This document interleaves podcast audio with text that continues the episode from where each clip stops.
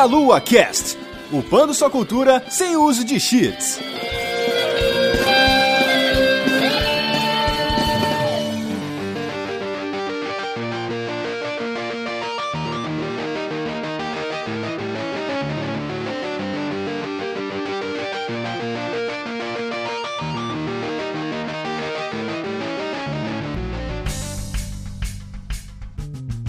Saudações, queridos ouvintes. Estamos começando mais um Meia Lua Cast. Eu sou o André Bach, estou aqui hoje com o Renato Seveniani. Fala, galera. Tudo bem? Muito bom? Vai?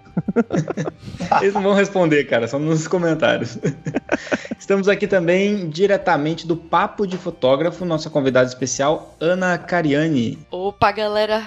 Obrigado pelo convite. E estamos aqui também, novamente recebendo, né, o nosso ilustrador favorito aqui, Mário Nakano, diretamente do Volp Studio. Isso aí, galera. E na dúvida, desenha tudo em contra plongé, hein? Nossa, tá bom. Tá, tá tudo bem. bom, a gente vai conversar um pouquinho hoje sobre né, a fotografia, o uso da fotografia nos quadrinhos, mas a gente vai explicar melhor isso depois dos nossos recadinhos.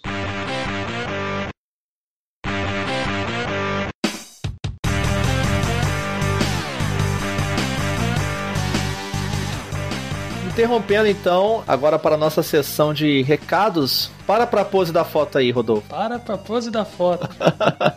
Parado eu já tô, falta foto. Então, beleza. Vamos aqui falar primeiramente sobre o Padrim. Nós temos o Padrim aqui no Meia Lua, né, Rodolfo? Isso. E com o Padrim vocês podem ajudar a gente a manter o projeto vivo e colaborar com qualquer coisa que você puder, assim, qualquer ajuda mesmo, assim. Aquele troco de bala já tá ajudando a gente, né, cara? É isso aí, de troquinho em troquinho, né, a gente consegue manter o cast, manter o site, tudo. Com certeza. Então olha lá o nosso padrinho, padrim.com.br barra meia lua. Dê uma olhada lá, lá vocês ajudam a gente. Então entrem lá. E também a Cloud Radio. É, quem quiser ser beta tester lá do Cloud Radio, tem o formulário, o link pro formulário lá no site, do post desse podcast que vocês estão ouvindo. E lá você, o Cloud Radio na verdade é uma plataforma que a galera do Deviante lá tá fazendo, né? Nossos amigos, nossos queridos Deviante, estão fazendo um programa, no caso, que seria uma espécie de agregador de podcast, como se fosse um YouTube do podcast, pra você poder ver de maneira mais fácil, poder ter acesso, né? Mais facilidade. Bem interessante.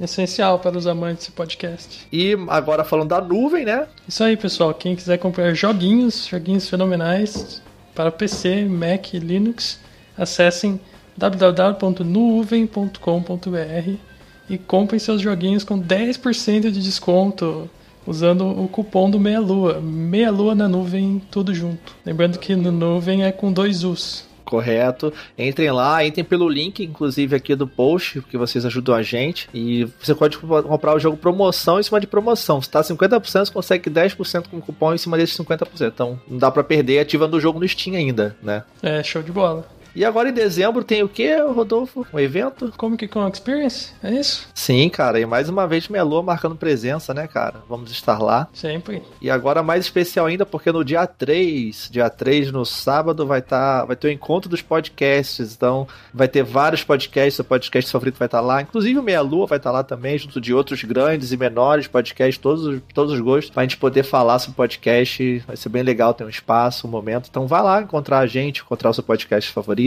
Isso aí. E para fechar aqui o nosso bloco de recados, então, se você quer algum anúncio com a gente, se você tem vontade de vender o seu produto, de fazer alguma propaganda aqui no Meia Lua, você pode ter contato com a agência Protons. Através do e-mail da juliana@agenciaprotons.com.br. Isso aí, exatamente. Agora continue com o podcast. Que não tem nada a ver com fotografia, né?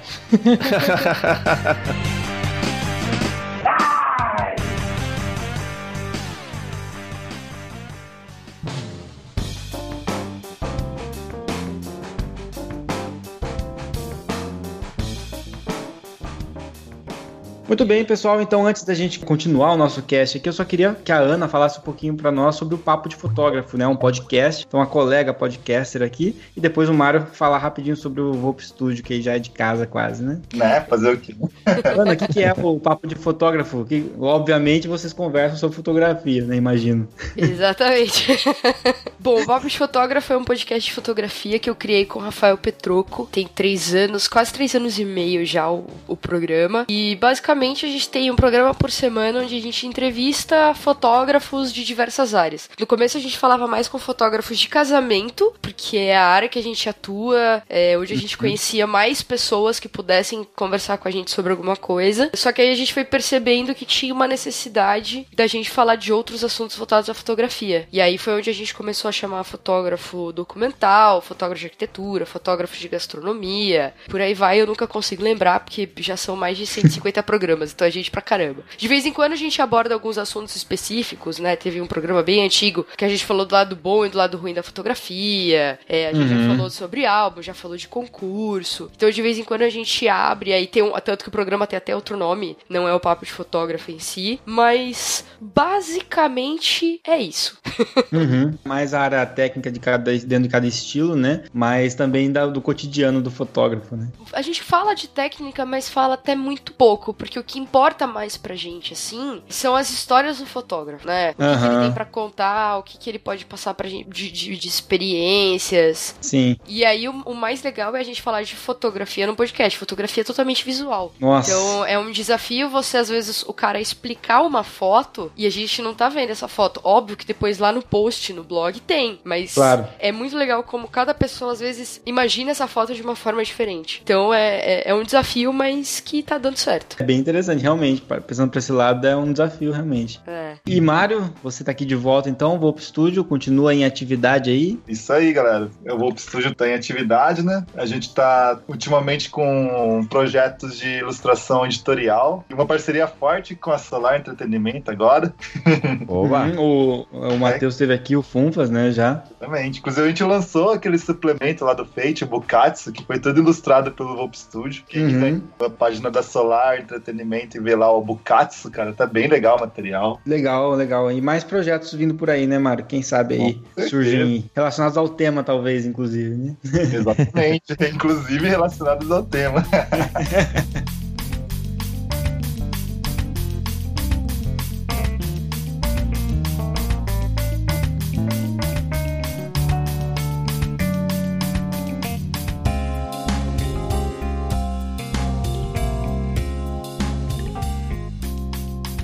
Sem mais spoilers, então, é, vamos para o tema do cast em si, e que já é um tema que pode causar bastante confusão já, né? A gente vai falar sobre fotografia nos quadrinhos. E quando a gente pensa em fotografia nos quadrinhos, pelo menos, dá para qualquer pessoa que ouça isso e que às vezes não tem tanto hábito por exemplo, de ter um linguajar do cinema, por exemplo, né, ou mesmo linguajar artístico, a gente acaba tendo várias, como é que a gente pode dizer, interpretações diferentes. A gente pode pensar o uso da fotografia nos quadrinhos, por exemplo, usar realmente uma foto, por exemplo, para ajudar a ilustrar um quadrinho, colocar a foto lá no meio do quadro ali, como se fosse um, por exemplo, um retrato de um cara da guerra ali, de um jornal que a pessoa está lendo e é uma foto realmente que foi tirada. Ou a gente pode ter uma história em quadrinhos com temática de fotografia, né, onde o personagem é um fotógrafo. Estamos falando de fotografia no quadrinho. Ou a gente pode ter a estilística da fotografia, que inclusive também é aplicado no cinema, aplicada então aos quadrinhos, né? Então são formas diferentes que a fotografia pode estar ligada aos quadrinhos. Sobre qual forma a gente vai falar aqui? Todas elas. Vamos começar com uma e daí vambora. Deixa eu Beleza. só fazer um disclaimer. Aham. Porque as pessoas podem não estar entendendo por que, que a gente vai falar de fotografia nos quadrinhos, da onde veio a ideia. E a ideia Oh, é da. Ana. A culpa é minha, droga. Eu roubei a ideia dela para que ela usa no programa em vídeo, né, que ela faz, e que aí faz mais sentido do que em podcast, mas como ela é ex- expert em explicar fotografia num podcast, Uhum. Nossa, me colocou na sinuca de bico agora, hein? não, a gente fez um, um convite ali para explorar esse lado, né, que quadrinhos é um assunto que a gente fala razoavelmente aqui no Meia Lua, mas apesar de a gente falar mais de games, né, Uhum. E só que eu gostei tanto dos vídeos que ela fez, né, explicando a fotografia, e tal, como funciona na parte de quadrinhos que eu achei que daria um bom, uma boa conversa aqui, né? Uhum. Mas Ana, como é que você teve a ideia de fazer o vídeo falando de quadrinhos assim? Eu sei que você explica no seu piloto lá, mas pro pessoal que tá Do jeito que você fala, parece que tem 80 vídeos, né? Tem um piloto explicando e dois, né? O três sai em breve. É mais do que muito lugar, ué. É, é, né? Então, na verdade, assim, eu li quadrinho quando era criança. Acredito que provavelmente, como vocês, eu cresci lendo Turma da Mônica. Uhum. E aí parei de me interessar, porque só tinha super-herói e tal. Parei de ler. E aí saiu Turma da Mônica Laços. Eu fui atrás, li, achei bacana, fui pesquisar mais coisa. Eu tô contando a história nada a ver, mas a gente vai chegar lá. É. é. E aí eu descobri que o mundo dos quadrinhos era muito maior do que só super-herói. Tinha muita coisa que eu podia me interessar e eu comecei a ir uhum. atrás. E aí, de três anos pra cá, eu voltei a ler quadrinhos, né? Uhum. Não li muita coisa por falta de grana para comprar quadrinho, né? Porque infelizmente não é barato. É. É, uhum. Por falta de tempo e tal. E aí, lendo o quadrinho, eu comecei a perceber que cada quadro era uma fotografia, né? Tem composição, tem luz e sombra. Ou ela é cor ou ela é PB por algum motivo, não só porque o cara não tem grana para imprimir colorido, uhum. né? Não é só por isso que ele vai fazer preto e branco. Às vezes tem um motivo de ser preto e branco. Sim. E quando você vê algum fotógrafo dando entrevista, dando uma palestra, fala assim: ah, no que você se inspira? Eles falam: ah, eu me inspiro no cinema, eu me inspiro na arte, na luz de Caravaggio e não sei o quê. E você nunca vê ninguém falar assim: eu me inspiro em histórias em quadrinhos.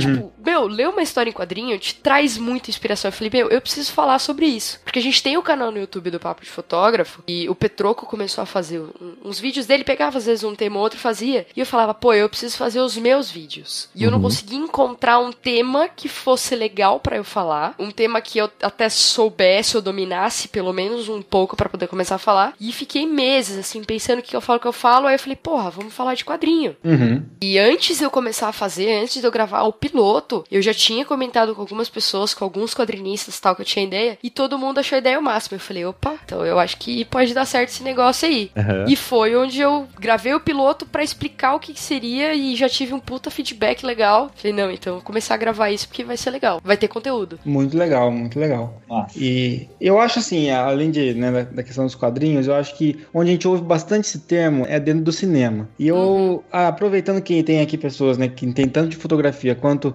sei lá, o Renato tem uma boa vivência de cinema, assim, gosta bastante e tal, e faz reviews e tudo mais. Eu queria perguntar para vocês, muitas vezes a gente ouve a frase clássica, né? O cara do lado teu fala assim: "Nossa, eu adorei a fotografia desse filme". E aí muitas pessoas ouvem e falam: "Que porra é essa? Que fotografia? Da onde? Ninguém tirou foto nisso aí". Então, assim, às vezes é mais básico do que a gente imagina. Então, o que que é essa fotografia de um filme, por exemplo? Bom, fotografia do grego, né? Escrever com luz. O fato é que a fotografia, ela dentro do cinema, ela só é um conjunto de fotografias em sequência e que, que geram um movimento, certo? Hum. Então, o tratamento de como você lida com a luz, cor, né? Todos esses quesitos dentro do cinema, a ideia é basicamente a mesma de você lidar com ela se fosse um still, né? Uma foto fixa. Sim. A Ana com certeza pode explicar muito melhor que eu como funciona essa parte toda, porque apesar de eu ser entusiasta, eu não sou profissional.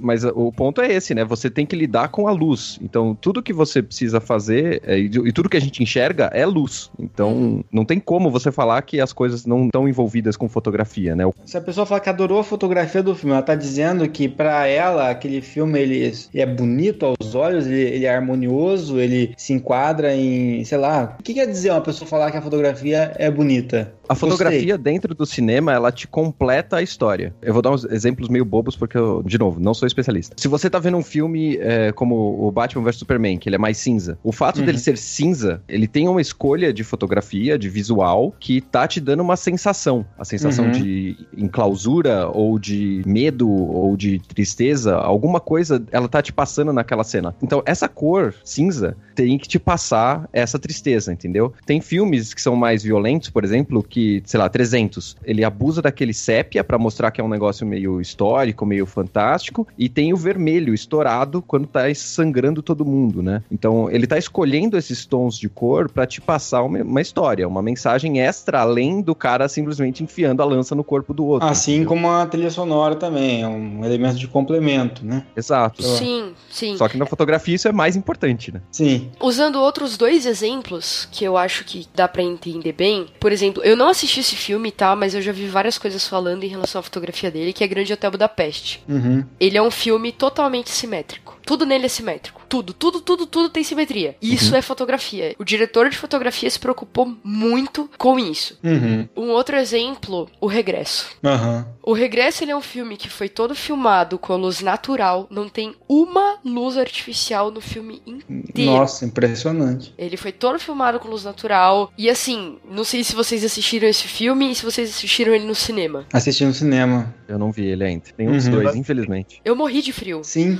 O ar-condicionado do cinema normalmente é gelado, mas estava absurdo. Não necessariamente o ar estava gelado, mas o filme me passava aquela sensação de gelado. Uhum. De mais frio ainda. Mas assim, a fotografia no cinema não é só isso. Não. Então, é basicamente assim: é a composição, é o enquadramento. Putz, tem diversos exemplos de filmes que a gente pode falar onde a fotografia prevalece assim acima de tudo. É que eu não consigo lembrar agora porque eu tenho um péssimo problema pra essas coisas. Eu acho que em questão de posição, tem uma, uma imagem de cinema bastante famosa, que é aquela do pôster do Exorcista, que ele Uhum. tá debaixo de uma luminária, na frente de uma casa, só ele e a luz do quarto estão acesas, se eu não me engano. Minha memória pode falhar aqui. Mas o fato de só ter essas duas luzes acesas, da posição que as pessoas estão, como que tá localizado, né, se tem nuvens no céu, essas coisas todas, fazem parte da composição daquela imagem, né, da, daquela cena, e ela monta uma sensação. No caso ali, o cara tá sozinho enfrentando um mistério, por exemplo, né, alguma Certo. coisa sobrenatural. Eu não sei por que, que eu fui esquecer o, o, o filme, meu filme predileto, acho que pra mim um dos filmes mais sensa- sensacionais que eu já vi na vida. A Vida Secreta de Walter Mitty. Que é sobre fotografia, inclusive. Que é totalmente em volta de uma fotografia e ele tem uma fotografia sensacional. Uhum. Então é mais um exemplo. Eu puxei essa pergunta de propósito, assim, porque é algo que não é tão fácil de definir realmente, né? É, é uma série de elementos, né, que envolvem, e normalmente é algo assim que são muitas escolhas, né, de um, do diretor da fotografia ali, que vão dar uma característica específica pro filme, que vão ajudar na narrativa de alguma forma, vão contribuir, e muitas vezes vão até fazer uma assinatura ali, né? A assinatura desse filme, você sabe que é esse filme porque tem essa fotografia, de repente, né? Alguma coisa assim. E eu acho bem legal isso, porque assim, é um Oscar, muitas vezes que a gente fica. Muitas pessoas que não sabem o que é a fotografia podem pensar, ah, ganhou um Oscar de fotografia, grande coisa. Mas eu acho que é um dos prêmios, uma das premiações mais legais e importantes pro É. filme, né? né? Com Complementando, para quando as pessoas terminarem de ouvir esse programa, vamos ouvir o Rapadura Cast sobre diretor de fotografia ou direção de fotografia, não lembro qual é o nome exato do episódio, mas a gente vai deixar o link aí embaixo, no qual eles explicam a importância do diretor de fotografia dentro do filme. E quando você vai escutando, quando você chega no final, você sabe que ele é quase tão ou mais importante do que o diretor que tá lá com o nome dele estampado. Uhum. Muito Porque legal. o que eles explicam, né? Eu vou fazer sucinto: é o diretor do filme ele dirige a atuação e o diretor de fotografia resolve todo o resto.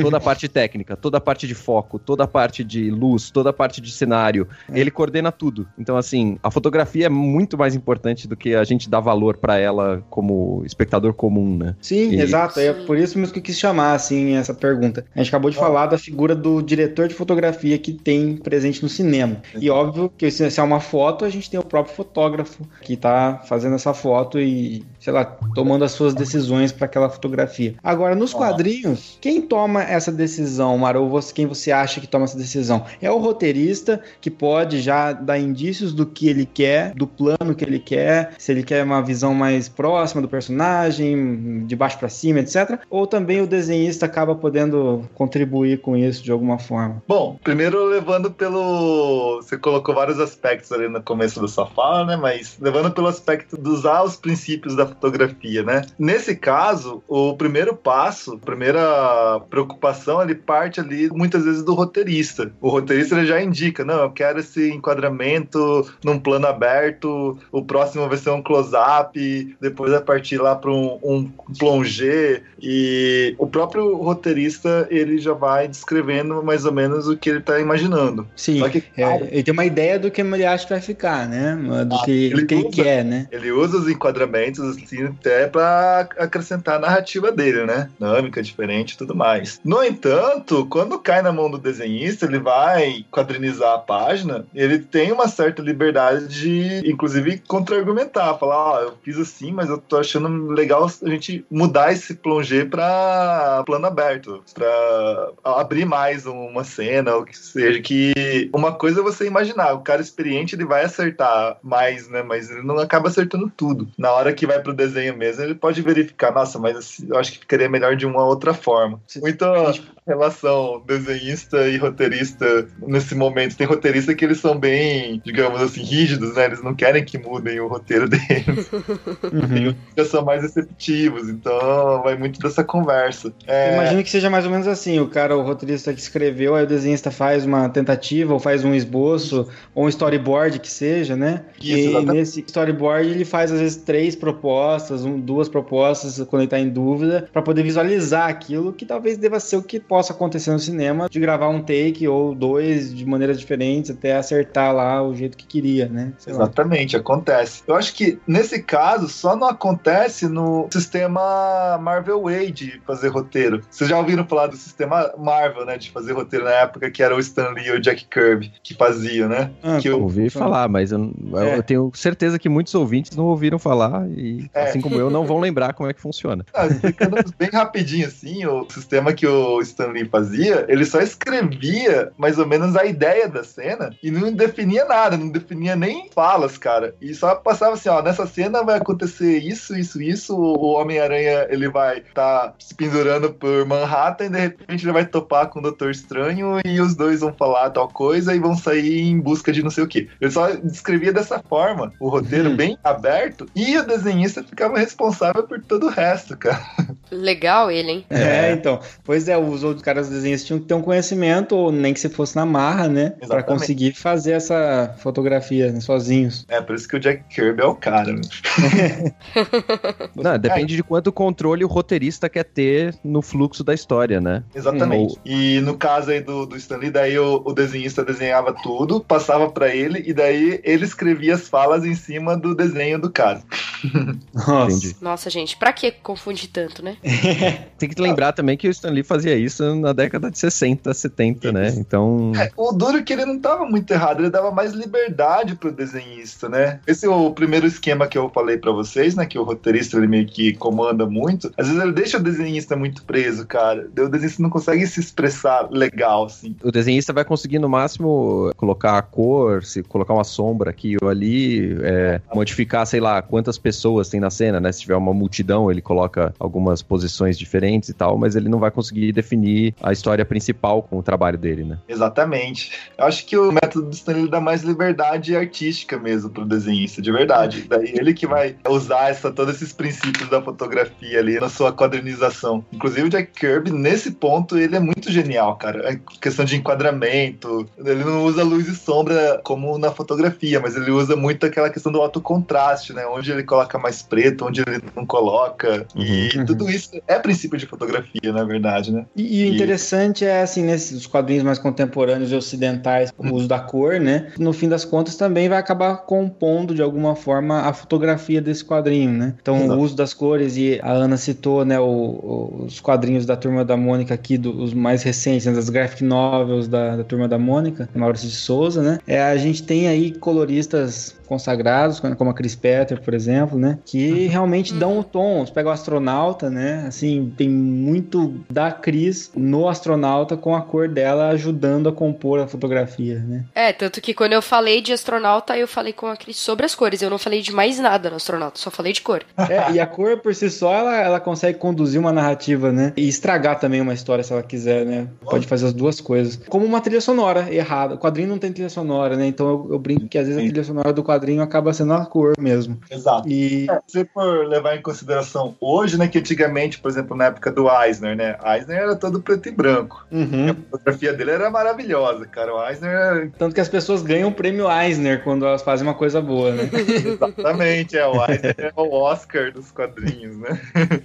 E Tanto que o Miller, cara, você vê o trabalho do Miller, ele bebe muito na fonte do Eisner, né? E era preto e branco, cara. Mas hoje a cor, ela influencia muito, cara. Inclusive o André também tem experiência de colorista, né, de quadrinhos. Eu gosto muito da cor. Não, tenho, não posso dizer que sou muito experiente, mas eu gosto Ah, bastante. E, Mas eu coloria já, vai, e se vai. você quiser ver a diferença, é só você pegar. Eu sempre gosto, você falou do Frank Miller, né? Então você Aham. pega o Frank Miller ali, o Batman Cavaleiro das Trevas primeiro, né? Que ele fez. Que a cor é, é feita em aquarela, né? Como assim, primeiro tem outro? Tem dois, né? Tem um não, não tem não, cara. Tem um, É único. Só tem um. Não, tem a Cavaleiro das Trevas série 1, tem a série 2 e tem, agora tá saindo a série 3. Isso, Ai, exatamente. ai. Mas a, a primeira que ele fez lá, tal, tem um tipo de colorização artesanal, tal, e que dá um clima bem legal, tal. O segundo, além do traço do próprio Frank Miller ter despirocado, né? Não que esteja, né, é estranho pra caramba, cara. Se você olhar assim, você não vai, vai achar estranho. Mas a cor, cara, muito estranho, cara. Acho que descobriram Photoshop naquele ano, sei lá. A Lynn Varley descobriu a cor digital naquele ano. E acho que ela não deu muito certo, cara. Que nem quando a gente é mais novo e descobre que tem o Paint no computador e sai uns negócios bizarros, cara.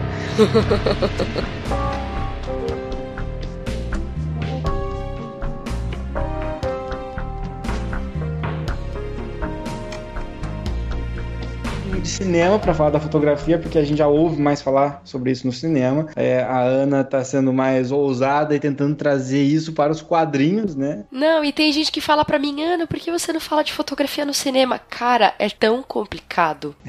é tão mais complexo, é tão difícil. Eu falo, gente, eu queria falar de fotografia no cinema, mas eu não tenho bagagem pra isso. Tipo, eu ia acabar falando merda. Falei, não, eu consigo falar melhor de quadrinho. E eu tenho um amigo fotógrafo de casamento e tal, amigo meu, e o cara é cinéfilo. O cara, ele tem listas dos filmes que ele assiste, ele dá nota, e ele avalia um monte de coisa, e ele tá estudando cinema agora. E ele falou pra mim, ele falou, Ana, eu não achei que fosse tão complicado. Então como é que eu vou me meter pra falar um negócio que eu assisto um filme e às vezes eu não tô prestando atenção na fotografia, sabe? É, Mas eu- o que eu acho interessante é assim, que já existe muita gente falando de fotografia no cinema também. Uhum. E nos quadrinhos não tem tanto, né? Então, assim, eu acho que além de você estar explorando uma área que você. Segundo você mesma, você tem mais competência para poder falar. Além disso, você também está explorando uma área menos explorada, e que eu acho que isso soma mais para as pessoas, eu acredito, de alguma forma. Mas é é interessante a gente notar que cinema e quadrinhos, embora tenham muitas semelhanças, né? Os dois são, a gente pode dizer que, até que são artes sequenciais de alguma forma, né? uhum. Mas eles são muito diferentes também. E muitas vezes a gente pega um quadrinho e quando a gente pensa em adaptações de quadrinhos para o cinema, isso gera muita discussão, principalmente dos fãs. Muitas vezes gente pega um quadrinho que tá super legal, o quadrinho em si, e a gente fala, não, por que, que o cara não adapta o quadrinho do jeito que tá lá? O quadrinho tá lá, o storyboard pro cara. É só ele adaptar. É. E não é bem assim, né? Então, assim, o filme, por exemplo, ele é feito para você manter seu olho fixo na tela para frente, né? E as imagens vão passando na tua frente. E as imagens vão se movendo, né? Então é, é diferente. Enquanto nos quadrinhos é o seu olho que tem que ir correndo, né? Entre os quadros, de quadro em quadro. E seu olho, na verdade, não fica parado em momento algum. Acerta se você quiser realmente observar o traço do desenhista, mas na verdade seu olho vai correndo. Na verdade, você é empurrado, seu olho é empurrado o tempo todo para a próxima imagem, né? Para qual é a próxima imagem. Então, a, a forma de contar a história não pode ser também exatamente igual, mas aguardam muitas semelhanças, né? Então, do que você tem visto dentro dos quadrinhos, né? De que forma a fotografia ela pode então ser empregada nos quadrinhos? Nossa, que pergunta difícil.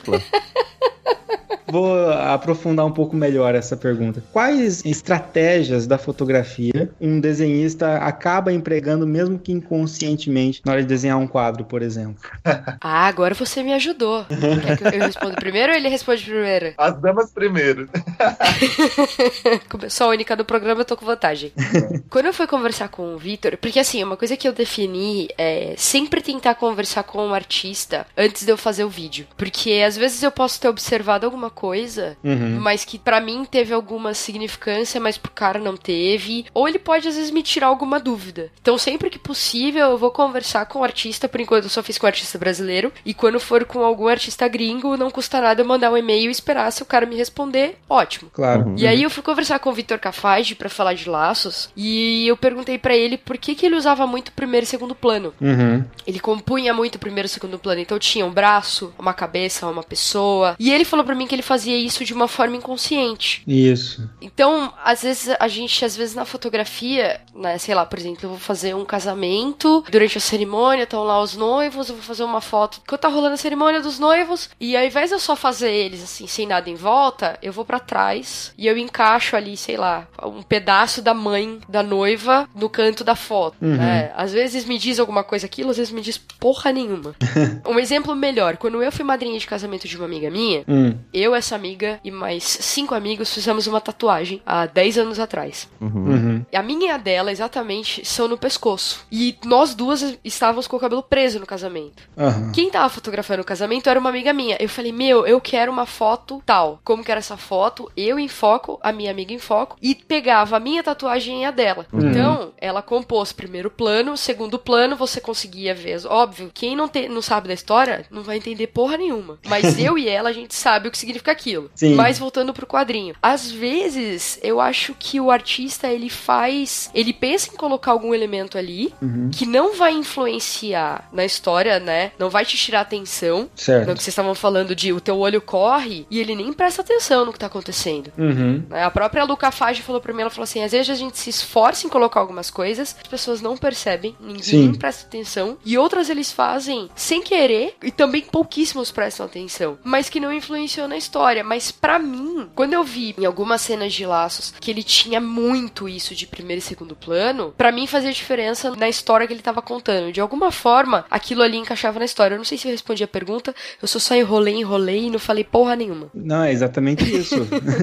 é esse olhar fotográfico, né? Que, assim, embora é, às vezes aconteça, que nem você viu, eu reparei que ele colocou primeiro, segundo plano, alguma coisa assim. Mas às vezes ele, ele falou, não, mas nem percebi que eu fiz isso. Porque muitos desenhistas, eles não têm essa, às vezes a, a ideia, desenha por experiência ou por observação, muitas vezes, né? Ao observar como é que é. Eu, na época, assim, que trabalhei um pouco mais com arte, acho que o Mário pode falar muito melhor disso, mas existe um gran, uma grande incentivo, né? Para que os desenhistas, coloristas, não se baseiem só em desenhos para desenhar. Se baseiem em pessoas, em locais de verdade e também em fotos, né? Então, muitos coloristas se baseiam em belas fotografias, assim, um, por exemplo, um pôr do sol sensacional para compor os- a cor do seu pôr do sol, ou então uma cena específica que vai influenciar. é, a gente vê direto capas, etc., referência fotográfica no uso dos quadrinhos, né? E muitas vezes usou a referência porque achou aquela referência harmoniosa, bonita, etc., mas sem saber o técnico daquilo, a técnica que está sendo empregada. Uhum. É, Mário, qual que é a importância da referência fotográfica para o quadrinista?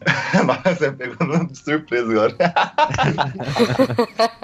Aqui é assim, a gente não faz pauta para poder perguntar e as pessoas. Ele veio com a pergunta difícil de surpresa. É difícil, gente. É, eu tava pensando na outra resposta ainda lá. Se quiser completar alguma coisa que você queria ter dito antes, Claro. completa antes, aí você estica a resposta. É, eu queria falar, inclusive, pra falar um pouquinho da resposta ali da Ana, né? Que ela falou que ela percebeu esse primeiro plano muito frequente ali no Laços, né? Eu mesmo eu gosto muito de usar primeiro plano nas minhas composições ali de quadros, porque ela gera uma intimidade melhor com o leitor, cara. Quando você deixa muito plano aberto, assim, sabe? Aquele plano geral, plano aberto, que aparece os personagens muito de corpo inteiro, sem ter essa divisão de primeiro e segundo plano, parece que a cena é mais longe, parece que ela é mais fria, parece que você tá vendo numa tela mesmo, sabe? Uhum. E quando você coloca ali um primeiro plano, que nem um braço ou um pedaço de alguma coisa, um personagem, parece que você tá trazendo o espectador pra dentro da cena, sabe? Eu Uhum. acho, acho uma coisa mais íntima, assim, eu uso muito é, esse recurso. Outro recurso que eu uso muito, até explicando aquela minha fala de introdução, né? Na dúvida, usa contra plongé, e contra plongé é um dos enquadramentos que é muito utilizado em cinema também, né? Que é aquela câmera de baixo mirando pra cima, que Certo. quando um quadrinista vai desenhar, ele pensa nesse enquadramento e esse contra-plongé, ele te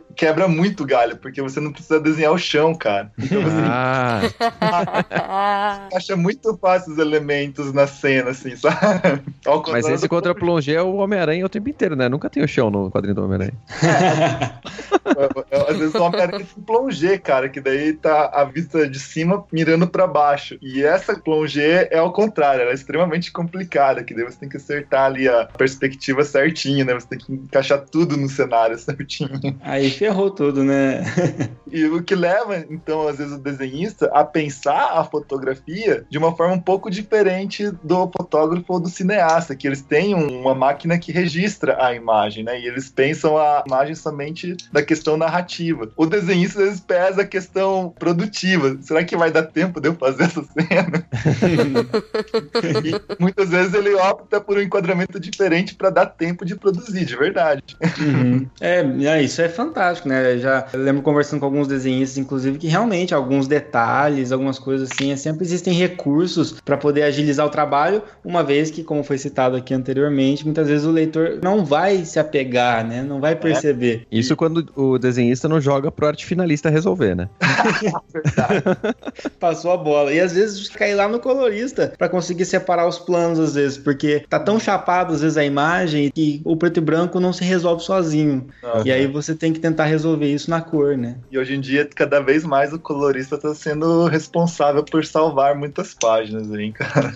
A gente tava até conversando, né, Mário, sobre o, o Moebius, né, hoje à tarde. Exato. E ele tem bastante desses planos abertos, né, bem abertos, assim, de cenários. E a fotografia, nesse aspecto amplo, assim, é muito bonita. E ele é um cara que não renderiza demais as cores, quer dizer, ele não fica tentando dar volume, fazer muita luz e sombra. Não. É, são cores um pouquinho mais flat, né, um pouquinho mais achatadas, assim. Ele resolve tudo ali no traçado mesmo. É, porque ou ele resolveu no traçado ou no contraste, né, cores complementares, esse tipo de situação. É, o que dá mais liberdade para ele pensar nas cores como expressão mesmo, não como um recurso para dar volume ao desenho, né? Daí sim, ele dá sim. sensações, né? Ele não dá só recurso gráfico, não é, cara? É muito além disso. Bem e legal. Daí, respondendo a outra pergunta do André, né? A importância da referência fotográfica. Cara, nos quadrinhos é importantíssimo, principalmente dependendo do tema. Quando você vai para temas tipo, por exemplo, citamos o Homem-Aranha, né? Que ele tá num, na época atual ali em Manhattan, né? E ele tem que estar tá em Manhattan, cara. O pessoal tem que ler o quadrinho, tem que ver as, os desenhos e tem que reconhecer Manhattan naquelas páginas ali, sabe? Uhum. Referência fotográfica ali é essencial. Não é, por exemplo, uma história em quadrinhos falando de um futuro muito distante ou de um passado fantasioso. Não, ele tá falando de uma terra que é muito próxima da nossa terra que a gente vive, né? Inclusive, os mangás também usam muito isso. Gantz, né? Que eles passam uma parte da história em Tóquio e outra parte em Osaka. O artista ele usa muito imagem fotográfica manipulada mesmo nos quadrinhos dele. É bem legal. É, e um uso realmente da fotografia enquanto foto, né? Exatamente. É. Inclusive, eu vou aproveitar o gancho para puxar o uso da fotografia nesse quesito, né? Você usar realmente a fotografia para compor a sua página de quadrinhos. Eu ia falar disso. Tem duas situações que acontece isso. Às vezes o cara, o roteirista, tem alguns que gostam de fazer um storyboard, sabe? Para chegar antes do desenhista. E alguns deles usam fotografia para criar esses storyboards. Cria Pega... a cena com fotos primeiro. Isso, o cara desenha em cima da foto? Não precisa desenhar em cima da foto, mas ele pega, tipo, sabe uma cena de um filme que ele gostou muito, ele pega a foto daquela cena e coloca assim no storyboard dele, sabe? Eu queria que essa cena fosse igual a essa aqui. Ele copia mesmo. É, Praticamente. Copia, copia no Não é copiar, porque ele vai traduzir aquilo de uma outra forma, mas... Isso, ele, ele usou, mas assim, às vezes acontece de ser realmente descarado e aí gera vários problemas, inclusive, até de direitos autorais, né? Exatamente. Ah, tanto que você sempre vê, né, umas capas assim que é a mesma composição de outras capas, às vezes composição de algumas cenas de filme. Acontece muito. Diferenciar o que é homenagem do artista a um outro artista ou um fotógrafo e diferenciar do plágio, né? E o outro nível é na hora da produção mesmo. Tem alguns artistas que trabalham em cima de foto, que nem esse do Gantz que eu comentei. E eu acho que o, o exemplo máximo disso é o próprio Alex Ross. Quem não é. conhece o Ross, né? O Alex Ross, cara, ele trabalha em cima de foto. Só que quem vai desmerecer a arte do cara? Ninguém, porque ele produz as fotos dele. É ele que tira, ele que tem lá o amigo dele que é o Superman, o amigo dele que é o Batman. Ele veste os caras com a roupa é. e tira a foto dos caras. E trabalha em cima da foto. Ele pinta com guache, aquarela ali em cima das fotos, cara. E fica um trabalho simplesmente lindo. Não tem que uhum. falar, ah, eu tô desmerecendo o cara trabalha em cima de fotos. Não, o trabalho dele é perfeito, cara. Não tem que falar. Exato. A Ana queria complementar a respeito dessa utilização de fotos também. É, então, outro dia eu tava assistindo, eu tô pesquisando aqui porque eu não consigo lembrar o nome do cara nem qual era o mangá, mas é o mangaká. Hum. Era um documentário mostrando como que funcionava o trabalho dele, porque ele é muito detalhista tal. E aí tem algumas cenas de cidade dele que são. É muito detalhe, é muito detalhe. E é aí o que, que, ele faz? Ele vai. cara. É do Zetman, Video Girl Eye. Porque o trabalho desse cara é, é agressivo, assim, em detalhe. Não, é tem muito, os muito caras absurdo. Inil Asano é o nome do cara. Hum, Aham. Vou procurar, que de nome eu não sei. E aí é o. Tô com o link aqui, eu mando o link depois pra vocês, pra vocês verem esse documentário. Tem 46 obrigado. minutos, óbvio que eu não assisti inteiro. E aí o que ele faz? Às vezes ele vai criar uma cena em algum lugar da cidade, ele vai lá, ele tira foto, ele escaneia essa, escaneia essa foto. Nossa, gente, a pessoa voltou pros anos 90, né? Escaneia a Pode foto. digital já. Ele faz a foto digital. Ele pega essa foto, ele vai no Photoshop, ele inverte, deixa ela, né? Aquela, aquela funçãozinha do Photoshop lá, transformar em desenho. Plum, fica branco com os risquinhos pretos. E aí ele trata essa imagem, ele puxa mais os pretos tal. Só que, óbvio, aí ele adiciona mais alguns elementos, tem alguma coisa ou outra que ela fica falhada, né? Na hora de fazer essa transformação. Ela falha, ele complementa tal. Mas ele usa uma foto que ele mesmo foi lá, tirou, pra ele não ter que desenhar tudo aquilo. E você não diz que aquilo é uma foto. É animal. Mostra ele encaixando o personagem assim, do local onde ele fez a foto e tal. É bem bacana. Inclusive é um negócio que tem sido muito feito, não só com foto, mas agora que a gente tá também num, num mundo de modelamento 3D, né? Até o Mário também tava comentando comigo isso hoje, mas já vi outros desenhistas usando, por exemplo, o Google SketchUp, aplicativo do Google lá para você fazer desenhos 3D, etc. Uma vez eu vi um artista que ele fez o, o símbolo do planeta diário ali, porque ele queria desenhar o Flash correndo em cima do planeta diário, do globo do planeta diário. E aí ele fez 3D, e aí ele conseguia rotacionar várias vezes, ele fez 3D e só line art, né? Quando você tem só, sem ainda ter as texturas, né? Que você muitas vezes utiliza no 3D, aquela É etapa antes das né? texturas, isso, wireframe, só chapado no branco, e ele virava do jeito que ele queria pra encaixar o personagem e dava os prints ali e depois desenhava o personagem por cima, né? Então, quer dizer, ele gastou um certo tempo pra fazer aquele primeiro modelamento, mas agora ele encaixa isso na perspectiva que ele quiser, que normalmente é a dor de cabeça do desenhista, né? Tem que ficar encaixando tudo na perspectiva, né? A perspectiva é muito complicado de fazer, né? No 2D, aquilo que é 3D. Isso, é isso mesmo. Que se faz em desenho quando você tem aqueles bonequinhos de madeira, né? Você coloca ele em várias posições, né? Tipo, é um próximo passo ali da coisa. Isso, e uma coisa que eu acho que vale a pena mencionar quando a gente fala na fotografia, que é diferente para os quadrinhos, é a estilização, né? E nos quadrinhos a perspectiva às vezes ela tem que ser forçada um pouco para funcionar. Às vezes não adianta você, como o Mário citou Alex Ross, né? Eu quando comecei a ler quadrinhos e vi o Alex Ross no Marvels, né? Que é do Kurt Busiek com o Alex Ross, que é uma puta de uma história e também a arte é impressionante. Eu achava aquilo o ápice dos quadrinhos para mim. Eu falava, esse não tem ninguém igual, fantástico. Alex Ross é, é o deus dos quadrinhos, fantástico. Mas depois eu comecei a perceber que faltava dinamicidade, sabe? Eu É. não conseguia achar tão dinâmico quanto você pega Vampiro Americano, que o Rafael Buquerque desenhou, né, um tempo atrás. Nossa, aquilo é visceral, sabe? Mas porque tem aquilo que os quadrinhos, justamente aquilo que a gente pode usar nos quadrinhos, que não dá pra fazer muito em outras áreas, a não ser que eu use uma manipulação digital, um efeito especial, que é você conseguir distorcer mesmo, né? Pra você forçar uma perspectiva que deixe mais agressivo, que deixe mais dinâmico, mas que não corresponde a uma perspectiva real. Então, quando você pega esse bonequinho lá e tenta pôr ele numa posição correndo, por exemplo, bonequinho de madeira, se você for desenhar ele, ele vai ficar muito sem graça, um cara que nem parece que tá correndo. Aí se dá uma entortada lá na coluna dele e tal, faz um jeito, né, que deixa ele mais uma postura mais dinâmica, como se realmente ele estivesse em movimento, mas está estático. Aham. Isso daí, inclusive, é, ele cai dentro de um dos princípios da animação. A animação é o meio termo ali, né? Ele tá quase no cinema e ele vai muito pro quadrinhos também. Uhum. E o Frank Thomas e o Ollie Johnston, né, que foram dois animadores sêniores ali da- dos estúdios Disney, eles elencaram 12 princípios para se conseguir uma animação boa. E esses Uhum. princípios norteiam a Disney até hoje, assim. E um desses princípios é o princípio do exagero. Uhum. Se você não exagerar, se não tem um nível de exagero, a animação ela não vai aparecer verossímil. A ação vai parecer mais fraca, ela vai parecer menos efetiva, sabe? Então Uhum. por isso que é, é necessário você imprimir um nível de exagero na ação se você quiser que ela realmente apareça que aconteceu. E isso no É quadrinho verdade. acontece da mesma forma, cara. Outra coisa que acontece também é o tal do. Depois que surgiu a animação tridimensional, né? Eles perceberam, não só com a animação tridimensional, com a técnica de rotoscopia também, né? Onde Uhum, você desenhava por cima do filme. Eles percebiam que davam esse efeito de, de estranheza. Você chegava tão perto do real que, na verdade, ele perdia dinamismo, perdia vida, inclusive, né? Uhum. Eles esse princípio de Uncanny Valley. Tá chegando muito perto do real, o negócio cai no Uncanny Valley, né? O vale do desconhecido. Da estranheza. Estranheza. Exatamente esse princípio da Disney, ele tá sendo reutilizado a conseguir escapar do Uncanny Valley, né? Daí você consegue fazer, por exemplo, os incríveis mesmo. Você não percebe muito mais dinamismo do que Final. Fantasy Spears É. Within. Isso, esse Final Fantasy, ele caiu totalmente no Uncanny Valley, cara.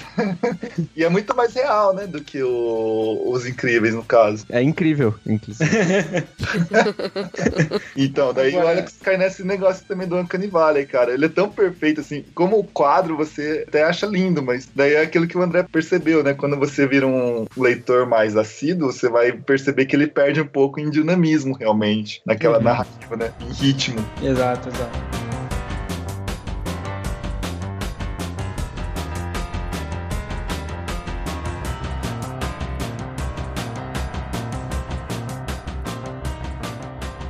Eu Vou puxar até pros games agora, já que a gente misturou tudo, né?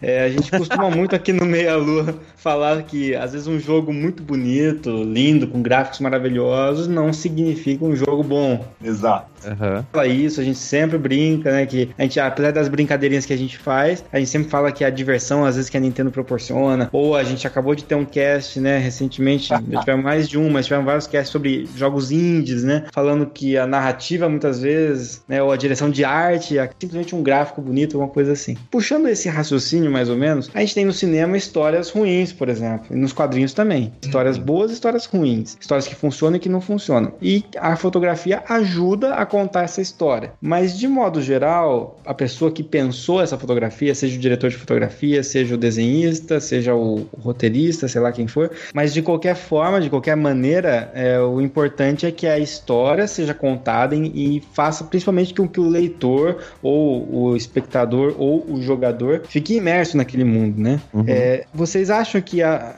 existe? Eu acredito que sim, mas vocês consideram um erro, por exemplo, uma fotografia tão bonita ou tão bem feita que faz o leitor pular e falar: puta que pariu, que fotografia é esta? E te joga pra fora, a sobressaindo a fotografia do resto, entendeu? Vocês acham isso Você prejudicial? fazer a Eu- fotografia se destacar tanto que a história se perde, é isso? Você, você Exato, perde o link exato. com a história. Uhum, Pode acontecer, o que, que vocês acham? Eu acho que pode, cara. É o que acontece, inclusive, com a indústria do cinema atual, né? Às vezes eles estão tão preocupados com imagem, com a fotografia, com o gráfico, que esquece, inclusive, de dar atenção pro roteiro, cara. Uhum. Ou fazem cenas gigantes, né? Só pra mostrar É. a fotografia e o roteiro perde, sei lá, meia hora de tela. É, e cadê o roteiro no negócio? Isso acontece, eu acho que mais forte nos games, cara. Tem gamer, né, que fala que não importa a história, o lance é o gráfico, né? E até mesmo o Alex Ross que a gente citou, aconteceu muito de eu. Era tão bonito o que eu tava vendo que eu não queria deixar passar os detalhes que eu tava olhando. Cada um desses quadros aqui é uma pintura, cara, que dá pra pôr na meu- minha parede. Então eu preciso olhar isso aqui, admirar esse trabalho. Uhum. Mas eu perco o ritmo justamente que eu queria, porque eu tô tão preocupado com a foto, né? Na verdade. Mas eu acho que tem o contrário. Por exemplo, você falou da Nintendo, da diversão da Nintendo. Uhum. Nintendo, eu acho que numa grande parte dos jogos, ela tá pouco se lixando pra fotografia e pra qualidade visual do jogo. A Sim. diversão é muito mais interessante, Aham. né? Tipo, você pega... a- Animal Crossing é um jogo... Cara, os bichinhos, tipo, o nariz do bonequinho é um triângulo. É horrível. Só que essa porcaria vende muito. Uhum. O joguinho é legal, então você fala, meu, a árvore, eu desenho uma árvore melhor que aquela. Eu sou uma péssima desenhista. Eu faço bonequinhos de palito mal. Eu não consigo desenhar a casa em perspectiva, entendeu? Uhum. Então é um jogo onde o design é feio, mas vende. Até o Zelda, eu não sou uma pessoa que jogou muito Zelda na vida, na verdade, vou ser bem sincero, posso inclusive ser expulsa desse programa quando eu falar isso. Não Mas vai, eu estou vai. jogando pela primeira vez o primeiro Zelda da minha vida e eu estou jogando a Link Between Worlds porque ele é a visão de cima. Uhum. Sim. Porque o outro eu ainda não acho tão bonito. Óbvio que provavelmente eu vou acabar jogando os outros, porque eu gostei muito da temática do jogo, tal, achei bacana. Mas não é um jogo bonito. Zelda não é bonito. Toma Toma aí, Renato, e aí? E vende! Óbvio que esse que vai sair agora, né? Que os caras anunciaram tudo. Puta negócio lindo, maravilhoso. Aham. Mas do 3DS não é bonito. O 3DS, ele é horrível pra gráfico porque ele tem que ser portátil e a bateria tem que durar muito. Então os caras fazem uma telinha de 240 E o linhas. quanto vende essa merda? Vende pra cacete, é o que mais vende da Nintendo. Pois é. E aí, tipo, mas no Xbox tem que ser perfeito. Mas É. eu acho assim, a- por exemplo, você pegar o- de novo o exemplo do Zelda, mas se você pega, sei lá, um Zelda Skyward Sword, ou de repente os jogos do Wii mesmo, o Mario Galaxy, por exemplo, são jogos que apesar de não ter o gráfico tão incrível quanto é o gráfico de um jogo HD e etc, foram jogos que agradavam demais a vista. E eu acho que em parte vem por causa da direção de arte e escolhas inclusive de fotografia talvez nesse caso, né? Uhum. É que possam estar contribuindo de alguma forma. É, aí não- o cara abusa do brilho, ele abusa da luz, ele abusa Uhum. do movimento, né? Da fluidez de movimento. Ele vai apostar em outras coisas que não fazer o Mario parecer o Brad Pitt, por exemplo, entendeu? Uhum. Mas o que eu quero dizer com isso é que é a quantidade de pixels, por exemplo, ou de frames, ou de linhas, ou de qualquer outra coisa assim, não necessariamente impede que um jogo tenha uma fotografia bonita. Impede, totalmente. Se o jogo conseguir colocar os planos, por exemplo, é, Isso. Trabalhar com as luzes, as cores, etc., ele vai resolver a fotografia de outro jeito, né? Uhum. Você tirar foto de uma pessoa feia, a, a pessoa vai continuar sendo feia, certo? Sim. Ou exemplo. Mas é o exemplo. Uhum. Ou então eu não tiro a foto da pessoa feia. Caramba. Os feios têm que tirar selfies, é isso então? Aí não tem enquadramento, a fotografia vai ser ruim de qualquer jeito, cara.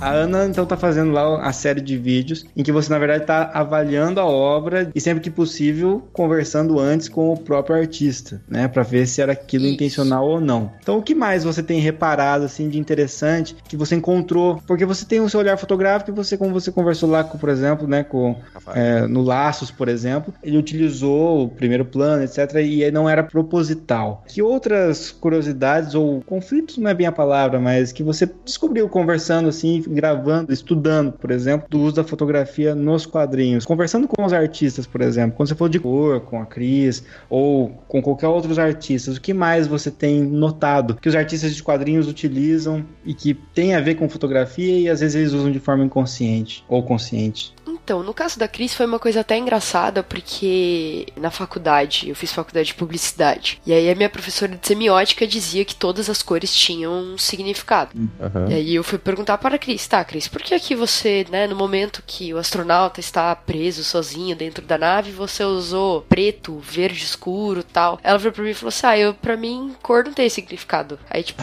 meu mundo caiu, né?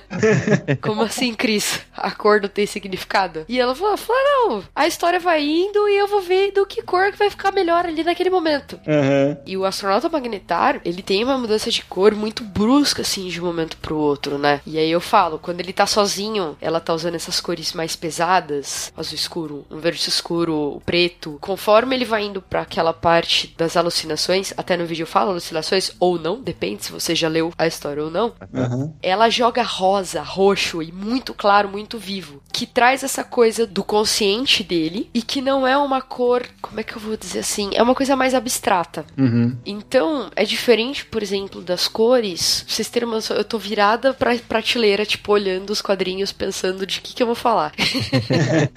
por exemplo, vai, das, diferente das cores do penadinho Aham. onde é uma história que acontece de noite e basicamente são tons de azul claro, azul escuro, preto. Não sai muito disso a paleta de cor, só quando eles estão num ambiente ali um pouquinho diferente.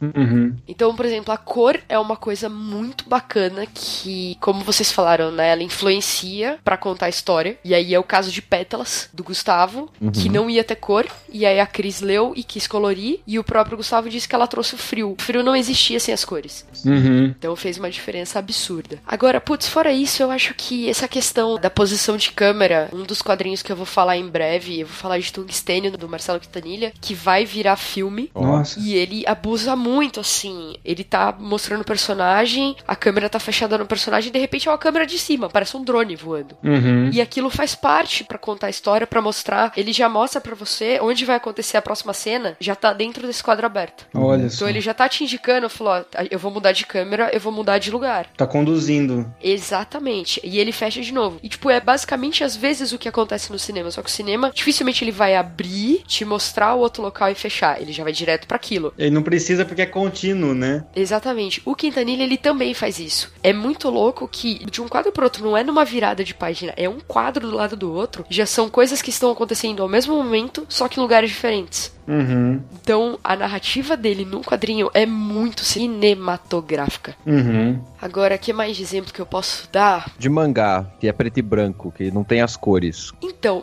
mangá eu comecei a ler agora. Eu não Aham. lia mangá por preconceito, porque eu achava que mangá era tudo meninas zoiudas, peitos. Eu achava que era só isso. Como- 50% eu acho que é isso. É, né? Convenhamos, ela não tá muito errada. E agora eu tô lendo One Punch Man, Vagabond, Full Metal Alchemist e a Jin. pra quem não gostava de mangá, tá bom. Então, e eu também comprei o primeiro volume de Blade, Blade of the Immortal? é a Lâmina do Imortal. Nossa e senhora. Liguei em pés descalços. Prepare-se para chorar muito. Quem é lindo.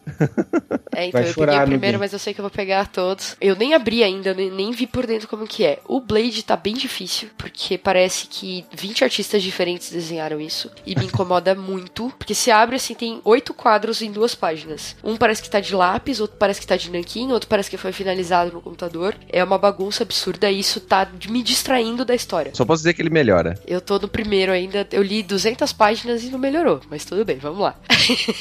O Vagabond eu acho que tem um cenário bem detalhado, assim, é sujo, eu acho bem de- detalhado. E as cenas de luta, às vezes eu não entendo o que tá acontecendo.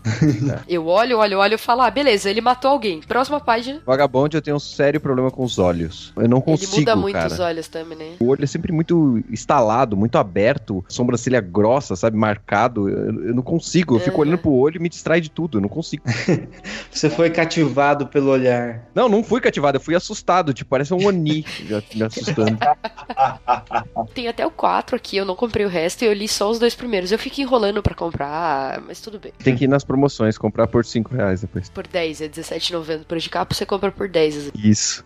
O One Punch Man, eu fui ler pelo seguinte: eu vi um review do Bruno Zago Uhum. e ele disse que ele usava desfoque. Eu falei, opa, Opa. Isso é Olha aí. interessante, porque nenhum quadrinho usa desfoque. E isso é uma coisa que na fotografia é usado de forma até exagerada. Porque as pessoas muitas vezes se importam em comprar as lentes mais caras, que vão dar os maiores desfoques, e, tipo, não tem necessidade de você fotografar sempre no mais aberto. Eu, ultimamente, tenho fotografado o mais fechado possível pra não ter desfoque, pra ter tudo em plano, pra ter um monte de história junto, mas não é sobre isso que a gente tá falando. Nossa, mas assim, rapidinho, só interrompendo assim, é, essa questão do desfoque, quando eu colori algumas páginas, assim, lógico que eu sempre fiz trabalho mais com pessoal independente e tal, né? E Aham. muitas vezes quando tinha liberdade pra usar, eu comecei a usar um pouco do desfoque, né? Tudo bem que dá um Ah, dó legal. porque você, o cara desenhou todo aquele negócio detalhado e eu desfocava pra, Aí pra você vai lá o- e borra.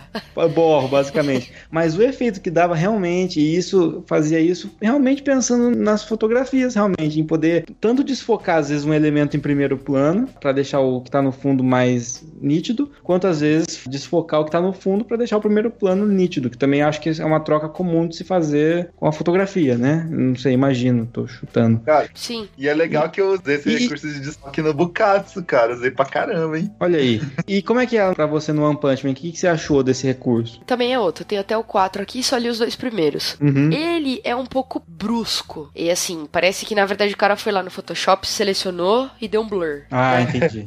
Ele ficou meio brusco. Então, tipo, faz parte da história, você entende? Eu também comentei isso com o próprio Bruno. Ele falou: ó, depois o terceiro melhora, ele usa mais e fica um pouco mais suave. Então, assim, eu acho que é uma ferramenta legal que as pessoas poderiam usar mais. Ia dar talvez mais realidade em alguma situação. Óbvio, pelo amor de Deus, né? Também não vai botar isso em todos os quadros. Senão vai ficar parecendo fotógrafo que compra lente aberta. Olha, Ana sendo odiado pelos fotógrafos. É, mas eu acho que é um recurso que é pouco usado e que, dependendo da situação, pode ser bacana. Tem toda a razão. Né? Mas, né, use com parcimônia e não faça de uma forma tão brusca igual eles fazem em One Punch Man.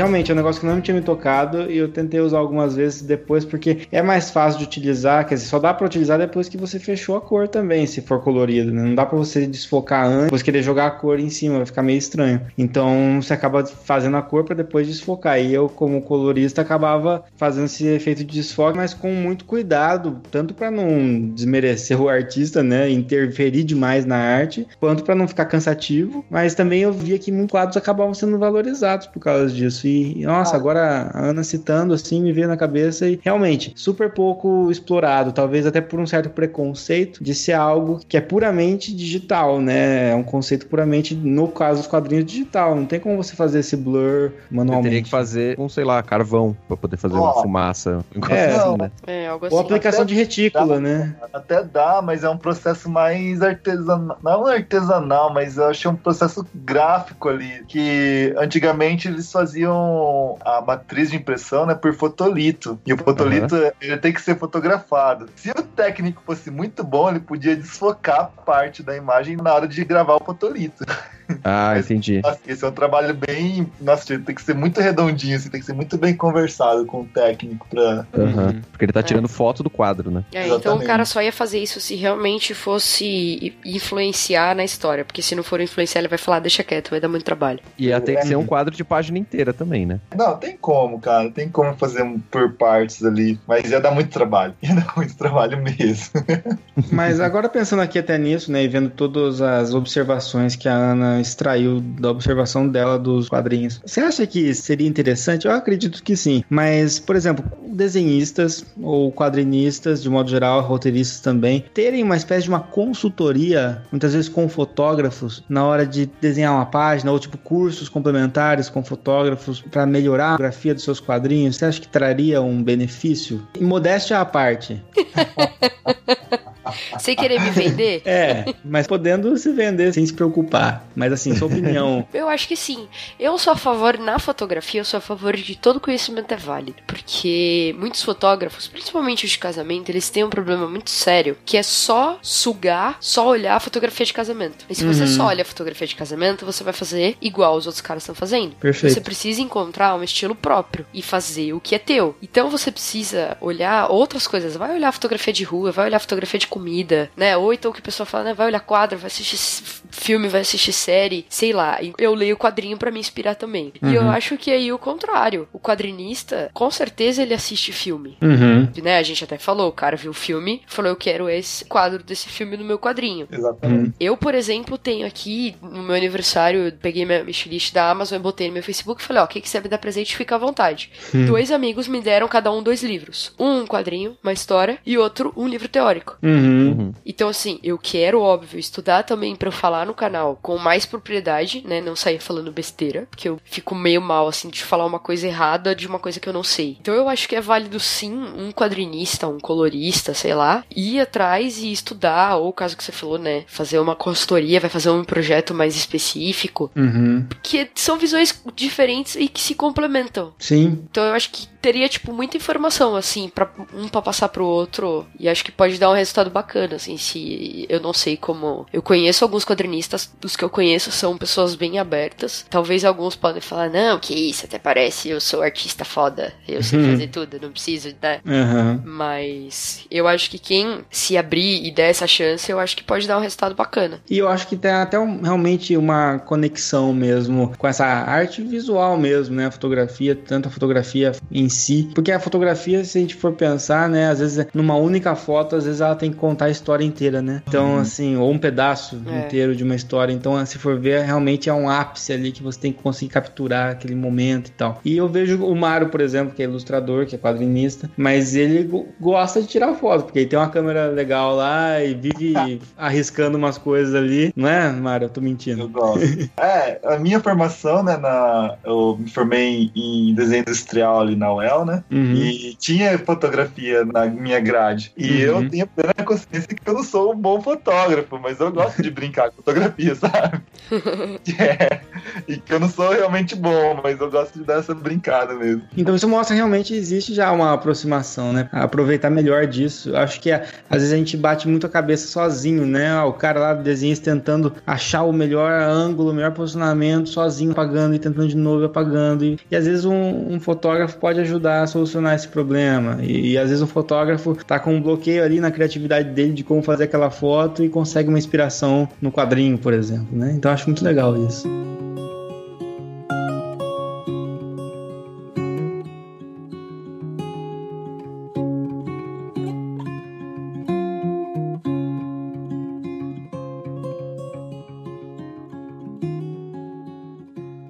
Ana, no seu vídeo você fala desses quadrinhos que você já citou, né? Do Pétalas, do Laços, do Astronauta. Você falou que você tem uma pilha, né? De, de coisas novas ali. Você tá tentando procurar é, outras fontes de visual fotográfico, né? Que nem você falou do. Ah, eu, eu li que o One Punch Man tinha desfoque, eu fui procurar para ver como é que eles usam desfoque. Mas tem algum, alguma outra linha de quadrinho que você tá procurando? Alguma coisa que você. Porque você falou que você não gosta de super-herói, né? Pra poder analisar. Eu gosto de Demolidor. Demolidor? Demolidor quando eles lançaram a, a série na Netflix, na verdade, antes de lançar, eu me interessei, fui atrás, li acho que uns Eu li O Homem Sem Medo, A Queda de Murdoch, e não lembro se eu li mais algum. Uhum. Fui atrás, achei interessante e tal, legal, mas. E aí eu assisti a série, achei mais bacana ainda, mas a questão, por exemplo, do Demolidor, eu tô comprando, tô comprando Frank Miller, tô comprando uhum. o que tá saindo na coleção da Marvel Deluxe, porque eu quero mais pra frente fazer o um comparativo da fotografia da da série com a fotografia no quadrinho. Ah, a é fotografia é da legal. série do Demolidor é espetacular. Uhum. É linda. É um negócio que eu não consigo assistir sem prestar atenção na fotografia. Mas eu quero ler tudo para eu poder achar onde tá cada coisa para poder comparar. Sim. Entendi. É até interessante, né? Quando a gente tem essas adaptações, às vezes acontece na, nos filmes da Marvel, tem, eles têm tentado fazer isso, né? Em alguns momentos do filme, eles reproduzem durante o filme ali numa cena a capa de um HQ, por exemplo, ou Exato. um trecho de algum quadrinho porque às vezes é tão marcante aquele quadro ou aquela capa, é, aquela fotografia em si para o leitor, que a, ela é reproduzida na tela, às vezes o leitor consegue reconhecer o, o easter egg aí, né? Então, Exato. dado para ele. Então, isso eu também acho bem bacana. É, e aí fora isso, por exemplo, como eu assisto alguns canais de quadrinhos, às vezes o cara tá falando de um quadrinho e ele fala, nossa, isso aqui é cinematográfico. Uhum. É um exemplo, por exemplo, o Bando de Dois, uhum. do Danilo Beirute, que foi quem fez Astronauta astronauta. Todo mundo fala, é cinematográfico. Então, tá aqui pra eu ler exatamente porque falaram isso. Sin City, eu não assisti os filmes. Uhum. Mas já comprei um para eu poder ler, porque todo mundo fala, é cinematográfico. Então é assim, eu vou atrás de análises que eu vejo, que as pessoas falam alguma coisa, ah, porque tem um enquadramento legal. Tá? Falou isso, a minha conta bancária perdendo dinheiro, entendeu? Se falou isso, eu vou ter que comprar, eu vou ter que ir atrás de alguma forma. Agora, fora isso, é mais assim, tipo, gostei da sinopse, vou ler, se encaixar, porque tem muito quadrinho, por exemplo, Pílulas Azuis. Lindo, é maravilhoso, tudo, mas o Frederick Peters, o desenho dele, não é um desenho bonito e não tem muita fotografia bacana no, na história dele. Infelizmente, não é um quadrinho que eu vou conseguir falar, mas eu posso dar uma dica. Leiam que é bacana. Entendi. Um cara que eu gosto e que tá meio sumido nos quadrinhos, assim, que eu pensei bastante em fotografia quando eu lembrei dele. Se vocês olharem, eu mandei pra vocês aí no, no Skype. É o Marcelo Fruzin. Ele é um argentino e ele fez várias coisas junto com o Brian Azarello, que eu acho um autor fantástico, que escreveu várias coisas pra Hellblazer, né, Constantine e tal, e escreveu essa HQ Loveless, que é mais pegada Velho Oeste, assim, né? E aí eu mandei uma página dele, mas assim, eu gosto muito dos enquadramentos que ele usa. É, tá bem bacana. Eu gosto muito. Então, assim, e ele dá, dá uma sumida, assim, desde 2008, assim, eu não vejo mais. Não sei o que aconteceu com o artista, na verdade, mas eu sempre gostei muito da forma como ele enquadra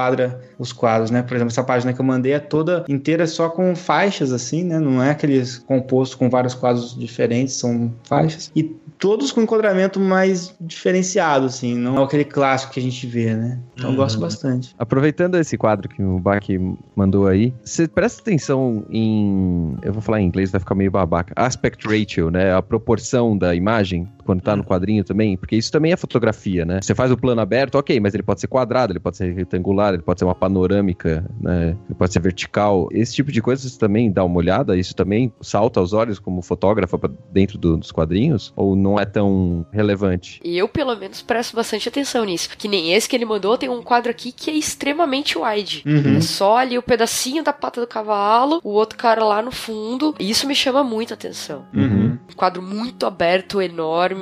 Quer ver? Um exemplo que eu posso dar: esses novos que estão saindo do Gavião Arqueiro. Foi outra coisa que eu fui atrás também, porque eu vi que a arte era bem diferente e que a história não era muito focada no herói. Tem uma cena, uma página que ela é toda em quadradinhos, todos iguais e todos em detalhes. Isso me chama muito atenção. Uhum. Mas também tem alguns, quer ver? Deixa eu tentar lembrar algum aqui que ele é todo igual. Ele não muda nada. Ótimo. Uhum. Ah, eu tenho aqui, mas nunca li. Gibis Ótimo. também é, europeus, né, não fazem, às vezes, essas poses mais ousadas. né? Você pega o Tex, né, por exemplo. Uhum. É um negócio mais tradicionalzão, né? Ah, a É Turma da bem- Mônica é bem tradicional em quadros, né? É, Porque é, é bem, bem mais simples, né? É, as Graphic MSP que estão saindo completamente desse padrão. Uhum. Recentemente, é engraçado, né? Teve o, o gibi do Arqueiro Verde, existe faz tempo. Depois lançaram a série Arrow e depois lançaram o gibi baseado na série Arrow, entendeu?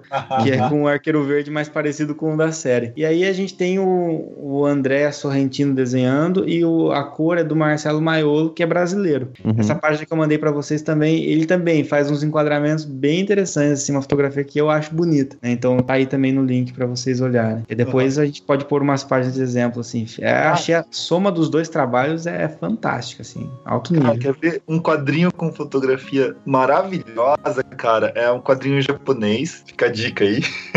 é Náusica do Vale do Vento, cara. Puta, é do Miyazaki, né? Do Miyazaki. Hayao Miyazaki. O- A Eu acho que animação o é dele. único mangá que tem do Miyazaki mesmo publicado, né? É, o mangá E, dele. inclusive tem animação também, foi a primeira animação do Ghibli Studio. Náusica do Vale do Vento, cara, é muito lindo demais na conta, cara. Uhum. Melhor trabalho dele. Melhor trabalho dele. Não é, É. Chihiro, gente. Aí você vai ter que achar isso também, Ana.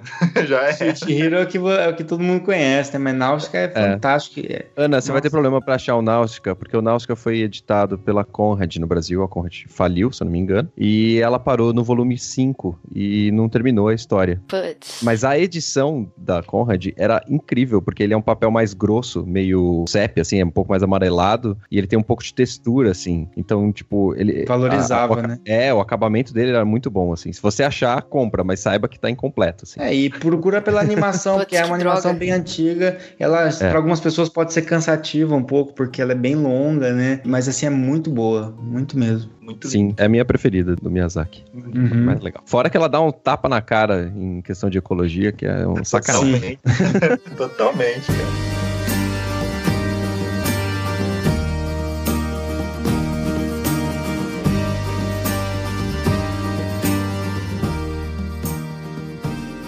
Eu tenho mais uma pergunta que me veio aqui pra Ana. O trabalho de quadrinização, né, de colocar as- os quadros em sequência e fazer o, o olho caminhar pelas páginas, né? O quanto diferente é do que você faz na hora de montar um álbum? Boa pergunta. Nossa senhora, pera. Agora eu preciso pensar.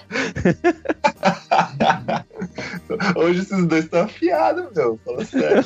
Nossa, meu Deus. O quanto é diferente ou o quanto é parecido? Diferente ou parecido? Tanto faz Daí vai dar a qualquer... mesma resposta no final, né? É, o co- é, uma complementa a outra, né? Mas como que... Do jeito que eu sou meio prolixa pra responder as coisas, vai dar na mesma. Mas fala o que, que você tava falando, quem sabe você me ajuda. Não, é que assim, os quadrinhos ele te força a olhar, né, fazendo o movimento do personagem ir pra direita, e aí você vai pra direita olhando junto, né, e o próximo quadrinho tá na direita. Se ele vai pra baixo, às vezes o cara tá olhando pra baixo e você coloca um quadrinho que tá embaixo, né. Nos álbuns de casamento, né, também tem um pouco disso, né, de você fazer uma sequência, obviamente, Sim, de sim. timeline, né, onde você coloca o que aconteceu primeiro, primeiro e o que aconteceu por último, por último, mas você tem que fazer aquela história ser contada também, né, pra quem Exato. não foi no casamento e tá só olhando o álbum, né. É, mas o problema nesse caso é o editor, cara. Porque o editor, um dos editores, é o comprador, é o casal, sei lá, né? E que muitas vezes fala: Não, mas eu quero essa foto aqui, ó, no meio. Ah, mas Não- fotógrafo de casamento é esperto, cara. É. Eles já vão com a então. sugerida, já vão, É. entendeu? Na verdade, assim, ó, a maioria das pessoas trabalham da seguinte forma: manda lá todas as fotos pro cliente, tipo, manda 1.500 fotos e fala assim: e escolhe 50. Uhum. O cara não vai escolher. E o que ele escolher, na maioria das vezes, não vai ser bom. É, eu sei, eu não sei vai por ser causa assim, do meu. a melhor foto para se colocar nova. Aí, ó, tá vendo? O cara já se entregou. Meu nem tá pronto, faz quatro anos e meio. Ah, eu fiz três esse ano e peguei agora. Ou em- em como- Dois meses antes de fazer três anos, eu peguei meu álbum. Então, Casa dos Ferreiros, pé de pau. Bom, obrigado.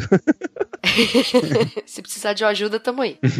o que eu faço, e que eu conheço várias pessoas que fazem isso. Primeiro, eu tento mandar o mínimo de foto possível, Uhum. Tá? Porque senão eu vou deixar você perdido e você não vai ver essas todas as 1500 fotos três vezes. Você vai Uhum. cansar. Então eu tento mandar o mínimo de fotos possível. Peço pro cliente aí, de- aí depende do tamanho do álbum, de quantas páginas tem e tal, mas vamos supor que eu falo pra ele, ó, escolhe de 800 fotos, eu preciso que você escolha 100. Só que o que, que eu faço? Eu já sei quais são as melhores fotos, as que vão contar melhor a história, as que conversam melhor uma com a outra. Eu já separo essas fotos e antes que você comece a pensar em escolher as fotos, eu já te mandei uma diagramação do álbum pronta. Ó, tá aqui uma sugestão. Aí quando você olha a minha sugestão, você fala, putz, ó, ela já escolheu pra mim, né? Tá bom assim. O máximo, lógico, que acontece é às vezes assim, você colocou uma foto pousada na festa de uma pessoa que nem era tão importante e a pessoa fala, não, troca por essa aqui, que essa aqui é minha tia, né? Você troca o meu amigo do trabalho pela minha tia, que é mais importante. Uhum. Beleza, a gente troca. Às vezes é uma foto da cerimônia, ah, é porque eu estou com papada, né? Troca essa, coloca essa tal. Mas, num geral, a gente tenta ter essa sequência lógica de acontecimento dos fatos, né? Não misturar, por exemplo, decoração no meio da cerimônia. Tipo, não, não vai ter isso. Vai ter a lâmina aberta só de foto de decoração. Quando você vira. é, eu até falei isso no. Eu não lembro de qual quadrinho que eu tava falando, eu falei isso. Eu coloco uma foto aberta da igreja, Uhum. próxima lâmina vai ser dentro da igreja. Então eu te apresento o cenário. Na próxima, você tá dentro desse cenário. Daí tem até um texto lá em cima, né? Enquanto isso, na igreja, daí aparece as pessoas igreja Não. Conversando. Ah, esse vestido não gostei, pô, pá.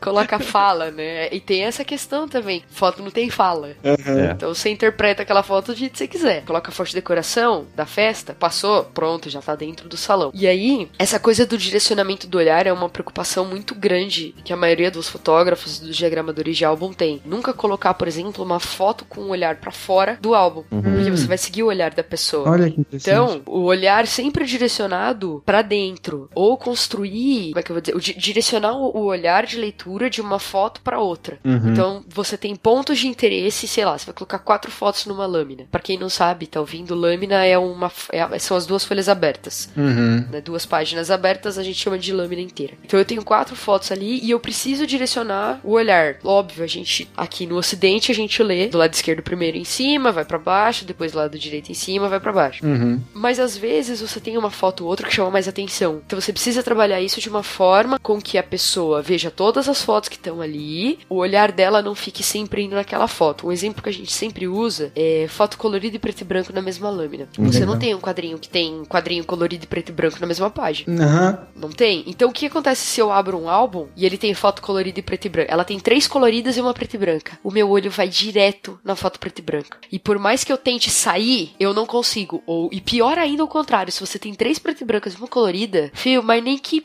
pisque não, sei lá, tem alguma coisa que chame muito tua atenção na outra foto, você vai ficar sempre o teu olho voltando pra aquela foto colorida. Verdade. Então são detalhezinhos que a gente usa pra conseguir contar essa história toda do casamento, sem ter distrações, né? Esse detalhe, a pessoa olhando pra fora, tomar cuidado pro corte, né, do meio, a dobra, não passar em cima de um olho, que é horrível quando você tá lendo uma história, né? Principalmente o Vagabond acontece muito isso. Ele é muito fechado no meio. E às vezes você quer ver o que, que tá acontecendo ali no meio, você tá quase rasgando e não tá conseguindo enxergar. É. A brochura, né? Coisas importantes onde não deveria ser, não deveriam estar. Exato, talvez seja por isso que eu não entendo algumas cenas de luta, deve estar perdido ali no meio. É, isso é até interessante, essa método de leitura, né? Eu vi muita gente já pensar isso nos quadrinhos, realmente. Você tem uma página que vai ter um spoiler, por exemplo, né? Não, é um spoiler exatamente, tipo, alguém vai morrer, vão matar o personagem principal lá que você gosta do, do sua série, do Walking Dead, por exemplo, tá em alta aí, né? A Normalmente... cavalo, a cavalo. Esse Não tô spoiler. falando nada, não sei nem nome.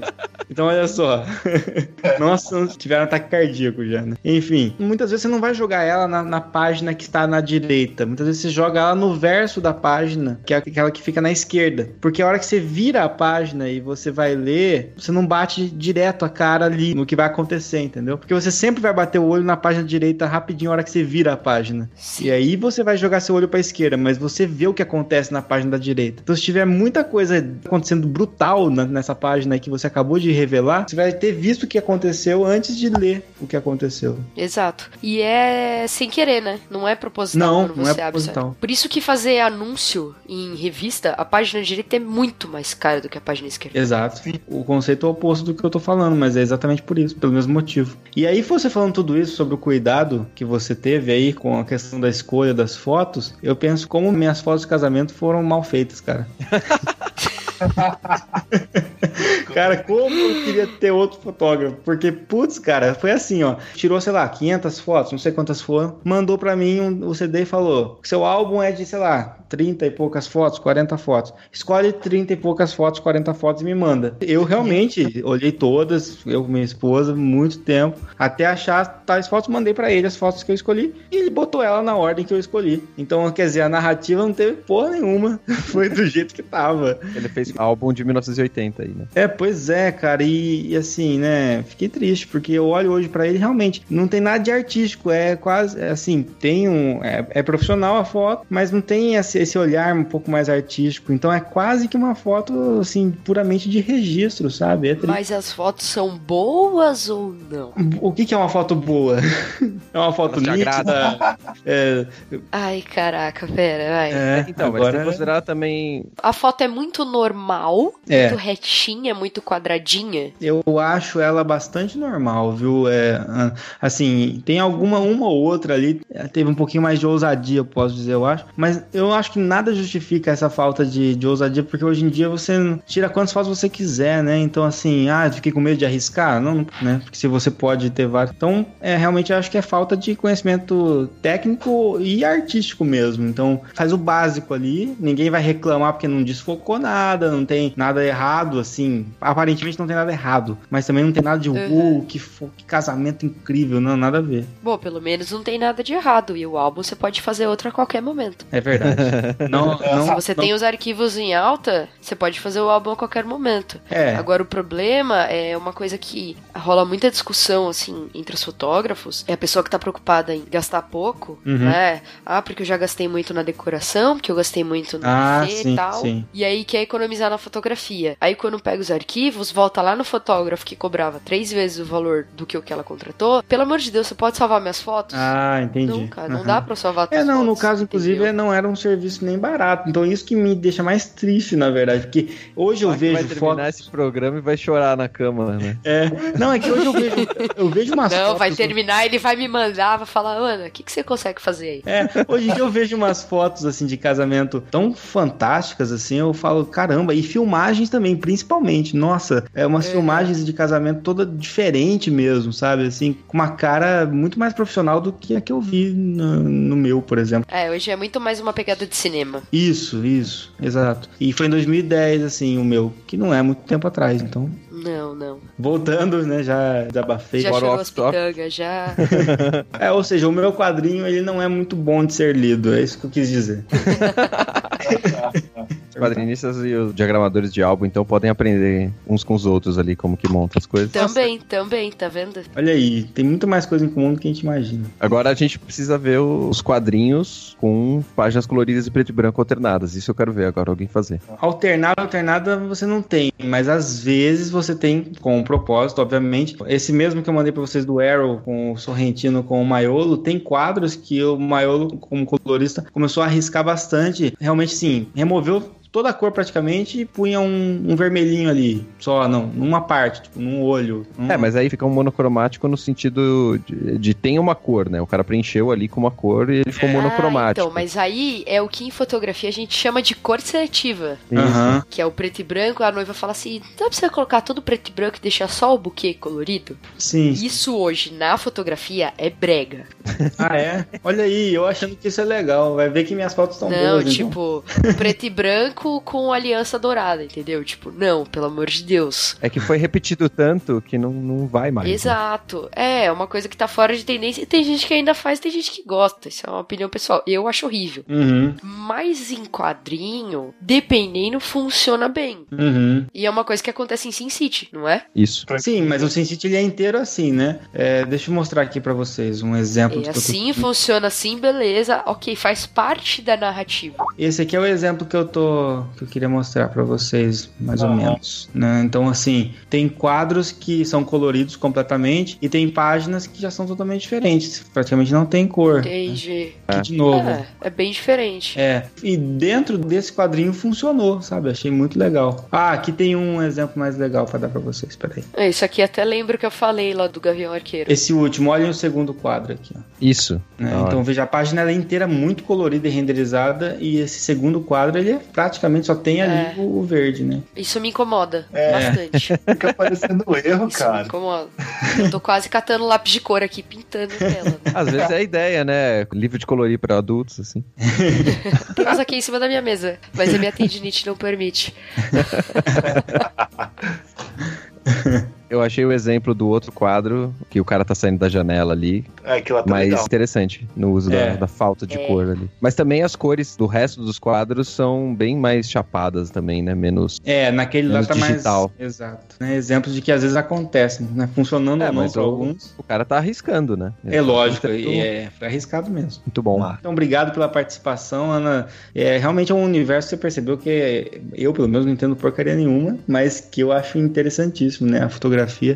Obrigado pelas contribuições. Vamos deixar aqui os links, com certeza, pro canal, pro podcast também. Quem sabe a gente, né, aprende um pouquinho, mesmo sendo leigo, né? Aprende pra caramba, principalmente porque eles não focam na técnica, né, do, da pessoa, mas, mas no olhar da pessoa, na vida, né, como que a pessoa chegou naquela fotografia em questão de ideia, de vivência, de experiência de vida. É um foco de fotografia um pouquinho diferente de só falar, ah, você coloca a abertura em 2.0, coloca ISO em 300 e aí você tira a foto. Não é assim que funciona, né? Tá bom.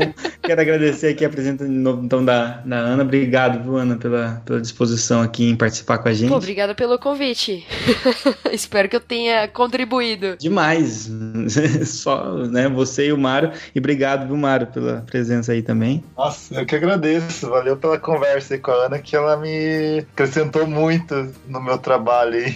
É isso aí, Mário. Queremos quadrinhos. Queremos quadrinhos pra, em breve aí. Vê se produz É. pra nós aí. É, hoje a gente tava conversando, né, André? É, então. Bom, Pois é. cara, a respeito da conversa que a gente teve hoje. Nossa, foi bem bom mesmo, assim. Legal, olha aí. Bacana, cara, coincidindo. Então, beleza. Obrigado, gente. Até o próximo cast aí, em algum cast.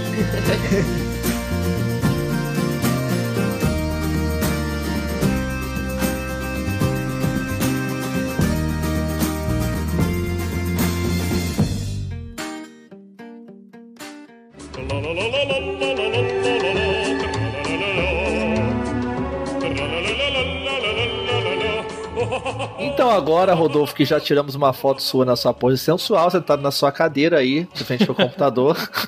Bem sensual, delícia. Chamar aquela página dupla de quadrinhos, sabe? Colorida. Merecido, merecido. Vamos agora ler os e-mails e feedbacks dos últimos programas, né? Que tivemos aqui. Isso mesmo. Lembrando que vocês podem comentar no site, podem comentar no Deviante, podem comentar mandando e-mail pra gente. Então mandem, mandem feedbacks, gente. Mandem feedbacks. A gente gosta de ler todo mundo. Então vamos começar aqui pelo comentário lá do site do, do próprio Meia Lua, né? Da página do, do Indie Games, o Retorno, que foi o último podcast que teve, né? O primeiro a gente participou, né? Uhum. E teve eu e o, o Verta, o pessoal foi bem legal também. Só teve um comentário, na verdade, né? É, uma pena. O pessoal não tá mais comentando. Pois é. Lembrando que os do Deviante dessa semana foram lidos numa sessão especial agora, né? Feito pro Deviante, né? No caso. Então vamos ler apenas os do Meia Lua hoje. O Inoue comentou aqui falando: Saudações! Não sou um jogador assíduo, jogo bem ocasionalmente, mas gosto de ouvir a forma que vocês falam sobre os jogos e sobre os outros assuntos. Não tem nada para acrescentar. Vida longa e próspera.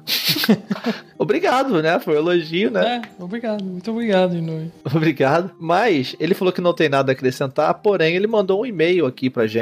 Olha que beleza. E foi bem completo, inclusive. Então, vou ler o e-mail dele aqui agora, do querido Inoue. E ele fala assim: Meu nome é Masashi Cardinale Inoue. Nossa, cara é japonês mesmo, hein? Né? Pois é. Ou só Inoue. Tenho 42 anos, moro no Japão. Olha só! Mora no Japão, né? Que legal. E trabalha em fábrica. Tem muito brasileiro que vai pra lá trabalhar em fábrica, inclusive, cara. É uma realidade, assim. E comecei a ouvir o Meia Lua quando entrou para o portal Deviante. Acho que no episódio do Sonic. Foi bem por lá mesmo, né? Sonic, do Marcos Castro. Foi no desses aí mesmo. Uhum. O mais engraçado é que nem sou muito de game. Jogo lá de vez em quando, mas gosto de ouvir vocês falando dos jogos e outras coisas. Obrigado de novo. É, valeu. Ouço em média 10 a 12 horas de podcast por dia quando estou trabalhando. Então, respondendo a pergunta que o Esquilo fez, sim, tem gente que escuta 12 horas de podcast por dia, né? Foi sobre o e-mail do podcast, do dia do podcast, inclusive, né? Tenho os 35 podcasts assinados no meu aplicativo, dos quais ouço frequentemente 30 e os outros 5 só os temas que me chamam a atenção e já fiz maratona de todos. Caramba. É, rapaz. Maratona de podcast é legal, cara. Eu já fiz assim na época. e É, é tenso, mas é maneiro. Acho que já passaram pelo meu aplicativo mais de 200 podcasts. Comparado com o Thiago Miro, isso não é nada. Estou sempre procurando algo novo para ouvir. Não escuto os recados do início. Normalmente são anúncios e avisos de eventos, que acho chatos, mas entendo que é necessário. É, faz parte, né, cara? A gente tem que divulgar as coisas e tal. O pessoal sabendo de encontrar a gente também, né? É que ele mora no Japão, né? Pra ele É, os recados não são tão úteis. Mas vocês que moram no Brasil têm que escutar. Ele fala: Observações, descobri os podcasts sozinho, estava navegando, encontrei o Papricast, ouvi, gostei e não parei mais. Beleza, cara, vida longa e próspera. Muito bom, Inu. Valeu, Inui. Isso é legal, né, cara? Essa questão de pessoal que ouve trabalhando. É, é- podcast é ideal pra você ouvir quando você faz alguma atividade, assim, né, cara? Ainda mais fábrica, né? Que eu acho que é uma coisa mais automática, né? O cara vai quase no automático já, né? Então, É. é bem legal. Ainda mais o pessoal que mora no Japão, ouvir, sei lá, gente às vezes fala em português, é, brasileiros, a pessoa acho que acaba se sentindo um pouco, né? Eu já vi pessoas que dizem isso, né? Que, tão, que moram fora, se sentem de volta, sei lá, um pouco do povo, né? Do Brasil. Tem que ouvir, né? Senão, só japonês. O cara é capaz de esque- de esquecer como fala português. né? Aí tem outro e-mail lá, né, Rodolfo? Puxa aí pra gente. Tem mais um e-mail aqui do Mikashi-sama. Outro japonês, será? Outro japonês. Será que ele é de fábrica também? né? Ele diz aqui: Olá, amiguinhos do Meia Lua. Olá. Amiguinho é uma terminologia deveras íntima, mas vocês disseram que os ouvintes são amigos, então é isso mesmo.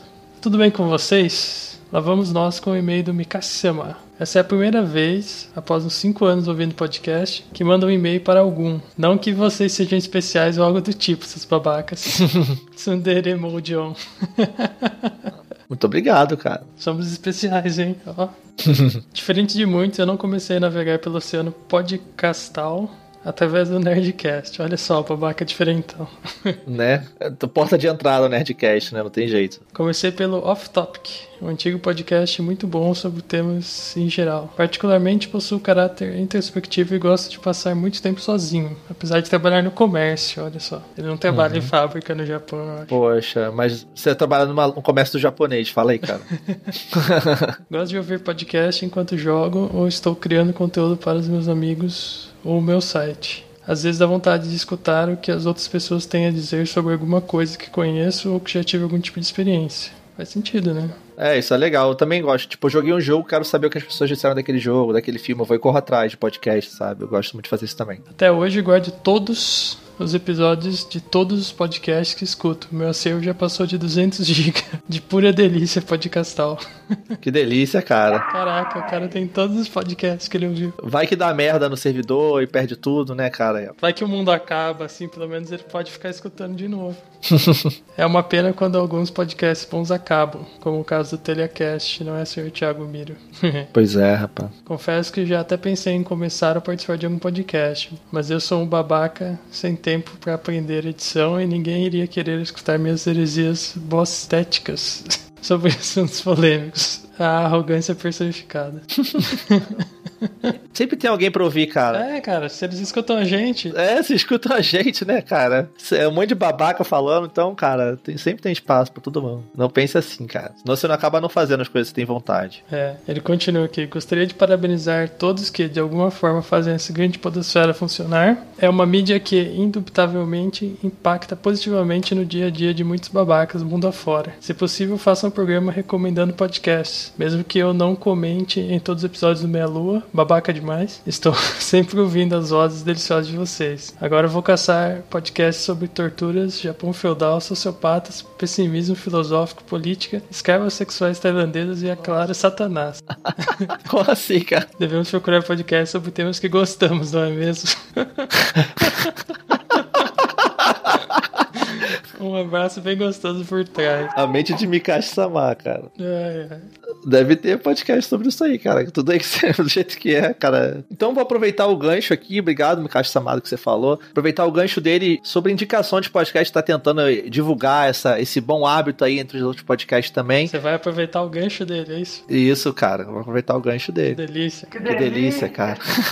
e queria fazer uma indicação de podcast dos nossos ir- irmãos lá do SciCast, né? Por que não? Por que não? Eu tava botando os podcasts em dia, né? Eu tava meio atrasado com vários episódios, assim, de vários podcasts. Eu peguei pra ouvir essa semana o podcast de física quântica deles, que eles gravaram, que é o, o SciCast. Ah, show de bola. Sim, o SciCast 152, né? Chamaram uma equipe muito foda, assim, muito entendida do assunto. E eu gosto muito de física, de ciência, sabe? Tudo isso. Só que eu sou meio preguiçoso, sabe? Pra estudar mesmo, assim e tal. Mas eu, tipo, gosto muito da parte teórica e conceitual, assim, da, dessa, da, da, da física, principalmente a quântica. Inclusive, joga em Bioshock Infinite, se você gosta desse tema. Cara, é muito interessante. Eles explicam com exemplos práticos, assim, bem simples de você entender. E você tem vários momentos mind-blowing que sua cabeça explode, assim, no podcast. É muito foda. Então, escutem lá, SciCast 152 de Física Quântica. Show de bola. Então, mas no espaço quântico aqui, a gente pode estar gravando esse podcast, não pode estar gravando esse podcast.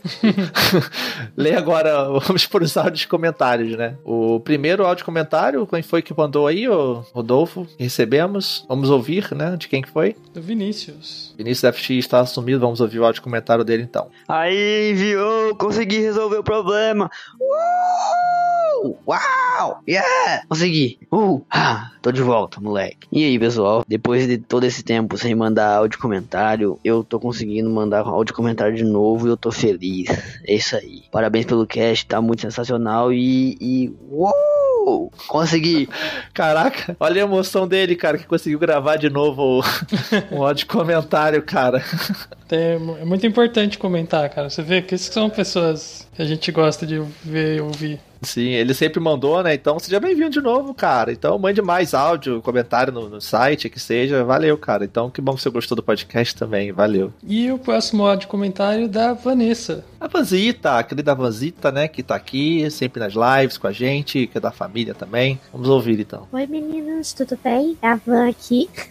e eu não podia deixar de comentar nesse cast maravilhoso sobre jogos indies e deixar minhas, minhas considerações aqui, que eu curti pra caramba, e principalmente dos joguinhos de terror, que são os meus preferidos. E deixar realmente as indicações que eu queria deixar. Pesadelo Regressão, né? Que inclusive já tá com o Caio, ele sabe disso. Já tá, o jogo já tá na mão dele pra ele poder jogar. É, mencionar também Five Nights at Freddy's também, que já chegou na sua, no seu quinto jogo, né, da franquia, e tá bem mais legal agora, o Caio jogou também. Inside, que é da mesma produtora do Limbo. Demon, também, que é um jogo de terror. E Layers of Fear, também outro jogo de terror que eu sou muito apaixonada por esses jogos de terror indie. E vale a pena mesmo a gente dar valor pra esse pessoal que faz os jogos indies, assim.